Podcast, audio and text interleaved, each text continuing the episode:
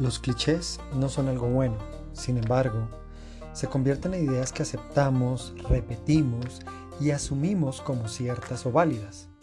Esa falta de cuestionamiento es la que hace fuerte al estereotipo, pues se nutre de la no reflexión. Hola a todos, mi nombre es Frank Prieto, bienvenidos a un nuevo episodio de La Punta del Iceberg. En esta oportunidad hablaremos de los clichés de liderazgo. Comencemos. Según la Real Academia de la Lengua, cliché es una idea o expresión demasiado repetitiva o formularia. En Wikipedia se define como un estereotipo y para el diccionario reverso es una imagen común o banalidad. Todas estas definiciones coinciden en que un cliché no es algo bueno. Sin embargo, se convierten en ideas que aceptamos, repetimos y asumimos como ciertas o válidas. Es esa falta de cuestionamiento la que hace fuerte al estereotipo, pues se nutre de la no reflexión. En todo caso, los clichés se construyen desde la casuística, es decir, a partir de casos o ejemplos que se convierten en un referente y se transforman en el estándar o el deber ser. Lo anecdótico se vuelve la norma. ¿Cuáles son los clichés de liderazgo que vemos en las organizaciones? Existen muchos, y hoy quiero plantear tan solo cuatro de ellos, que sin duda son casos que siguen existiendo en las empresas, no estoy diciendo que no se presenten, pero que no podemos asumir como ejemplos de lo que un líder debería ser. Entonces veamos el primer cliché de líder, y es el Mesías. El Mesías es aquel líder organizacional que construye su liderazgo a partir del culto a la personalidad. Su carácter tiende a ser condescendiente y paternalista, por lo que corrige a su gente con simpatía, con amabilidad, con mucho cariño. Su imagen mesiánica se erige gracias a la visión que sus seguidores construyen de él. Como todo ungido, su actuar tiene un propósito y nunca se equivoca. El líder sabrá por qué hace sus cosas y la extrema confianza en las capacidades del líder elimina cualquier asomo de duda o incertidumbre. No importa si lleva a sus seguidores por el camino equivocado o al abismo. Estos siempre encontrarán la manera de justificar sus decisiones y acciones. Entonces, aquí hay algo muy interesante y es que no importa lo que haga el, el líder mesiánico, sus seguidores siempre lo van a justificar. Los Mesías son únicos e irrepetibles. Este es su gran talón de Aquiles. La sucesión del liderazgo es imposible, pues para sus mismos seguidores nunca nadie estará a su altura. Entonces nunca nadie va a reemplazar a ese gran líder único, irrepetible, perfecto, que nunca se equivoca. Entonces lo que se vuelve, eh, digamos, este movimiento cuando el líder desaparece es esperar, digamos, la próxima venida de ese líder.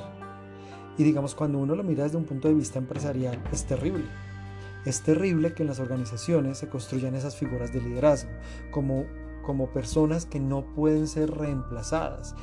Sí, la persona no es reemplazable, pero el líder tiene que transformarse, tiene que cambiar, el líder tiene que entregarle su liderazgo a otra persona, formar otros líderes. Y ese es el gran problema del líder mesiánico, que cuando el líder hace falta, la organización pierde su rumbo. Vamos a hablar de un segundo tipo de líder o cliché de liderazgo, que es el pastor del rebaño. Entonces, es esa imagen, ¿cierto?, del pastor con sus ovejas, que las va guiando y las protege de los lobos.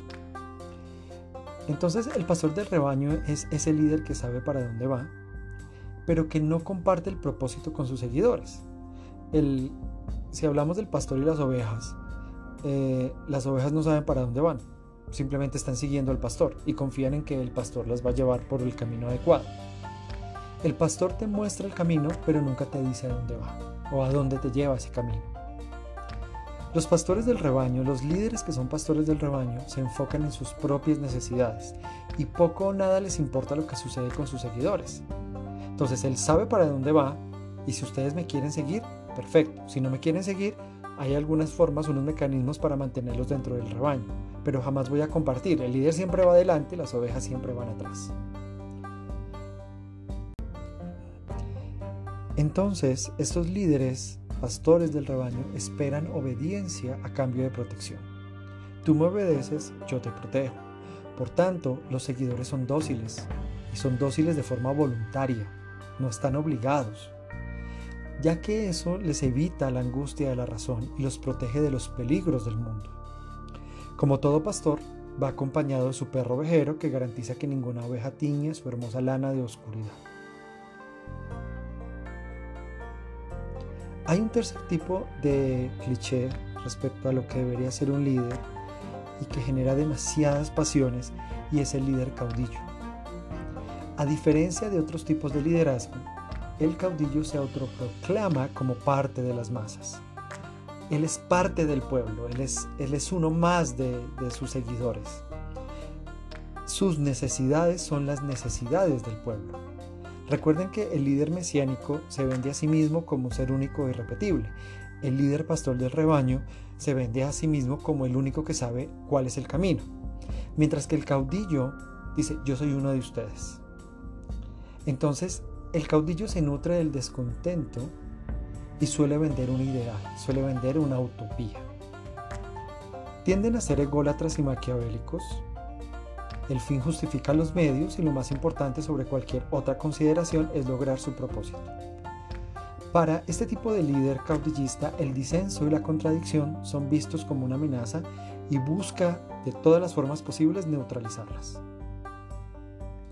Hay algo muy curioso y es que raramente el caudillo logra su propósito. Sin embargo, para sus seguidores esto es consecuencia de la conspiración del sistema en su contra, y nada tiene que ver el hecho de que la meta sea incoherente, anacrónica o demasiado ambiciosa. Entonces, aquí volvemos a otro ejemplo donde el líder así proponga cosas irreales, ilógicas, que no tienen un contexto, eh, el incumplimiento se va a ver como una conspiración del sistema. El sistema no le dejó al caudillo lograr su propósito. Entonces es bastante, bastante interesante porque podemos ver en muchos eh, ámbitos de la sociedad estos tipos de liderazgos de los que hemos hablado hasta el momento, ¿no? del líder mesiánico, del pastor del rebaño, del caudillo. Existe un cuarto del que quiero hablar en este, en este podcast y es en este episodio y es el líder que es un genio, el líder genio. Entonces, los genios se caracterizan por su falta de empatía y una volátil personalidad que es irrelevante para sus seguidores. Es decir, a los seguidores no les importa la defectuosa personalidad del líder. A diferencia del líder mesiánico, que el líder mesiánico es una personalidad perfecta, no hay una mancha alrededor de él. Mientras que en el genio todos saben que su personalidad es un desastre, pero el hecho de que sea un genio es lo que lo hace valioso.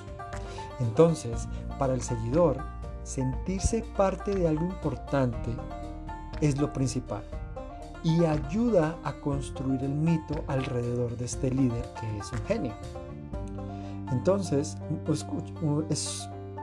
digamos que uno escucha con frecuencia eh, historias de personas que trabajaron al lado de un líder genio, que lo conocieron o que aprendieron de su genialidad.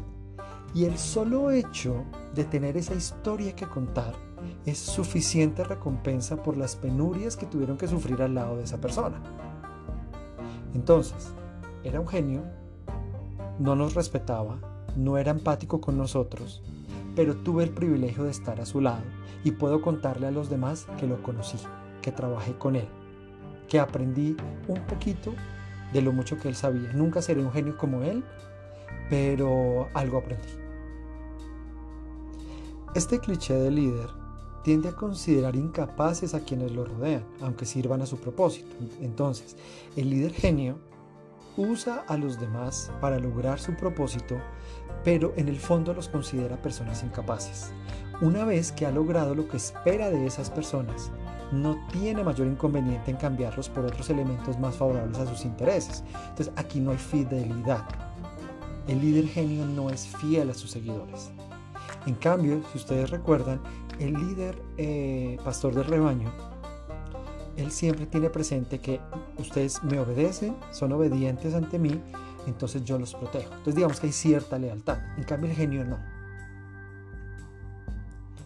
Entonces, ¿qué podemos concluir? Al analizar estos clichés encontramos tres patrones en los cuatro clichés que hablamos. El, el primer patrón es la fuerte personalidad y el extraordinario carisma del líder que se constituye en la base sobre la cual construye su liderazgo.